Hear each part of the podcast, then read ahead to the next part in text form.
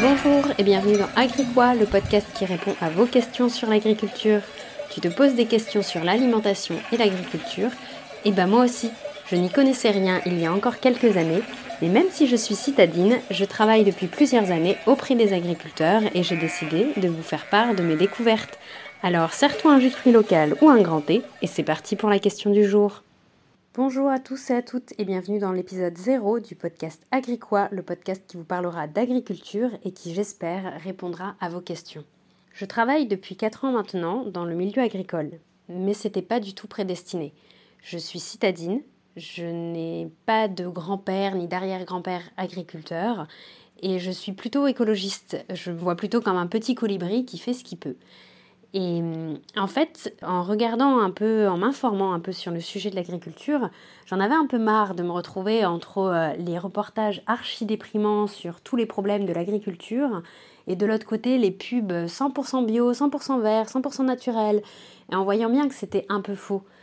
Alors, du coup, j'ai décidé, à la fin de mes études, quand je cherchais un travail, eh bien, de commencer à travailler dans le milieu agricole. Et le fait est que la première fois que j'ai été sur le terrain, j'étais en plein milieu d'un champ, en tenue, en tenue de ville, c'est-à-dire petite bottine, petite veste.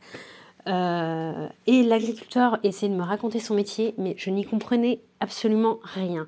Et j'ai eu vraiment, vous savez, ce moment de solitude du mais qu'est-ce que je fous là?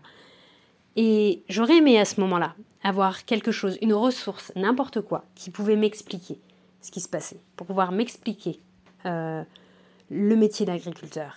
Et en réalité, euh, quand on regarde un peu les ressources disponibles, on tombe directement dans les manuels d'agronomie euh, pour avoir des ressources un peu scientifiques. Et il manquait un peu cette agriculture pour les nuls, vous voyez, ce manuel, ce Google traduction de l'agriculture. Et c'est un peu dans cet objectif que j'ai créé ce podcast. J'aimerais vraiment que ce podcast soit une espèce de conversation entre amis autour d'un bon café où on parle simplement sans tabou, sans questions bêtes, juste pour essayer de comprendre ce qui se passe aujourd'hui. Parce qu'on parle quand même de ce qu'on met dans nos assiettes.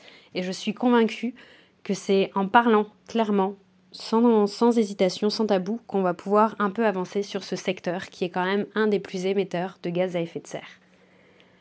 Alors, je vous propose chaque semaine, dans un épisode que je vais essayer de faire court parce que c'est comme ça que je les aime, pour vous expliquer concrètement ce qui se passe dans le secteur agricole. Alors, je vais essayer de vous faire des épisodes un peu, de base sur qu'est-ce que c'est l'agriculture bio, mais vraiment du point de vue du terrain, qu'est-ce que c'est l'agriculture raisonnée, mais aussi les questions un peu que j'ai jamais osé poser, comme pourquoi tous les agriculteurs ne sont pas en bio, puisque la bio est censée être euh, mieux.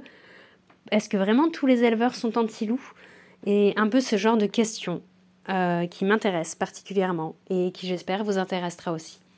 Alors n'hésitez pas à m'envoyer également vos questions, que ce soit dans les commentaires sous le podcast, que ce soit sur Instagram, at agricois.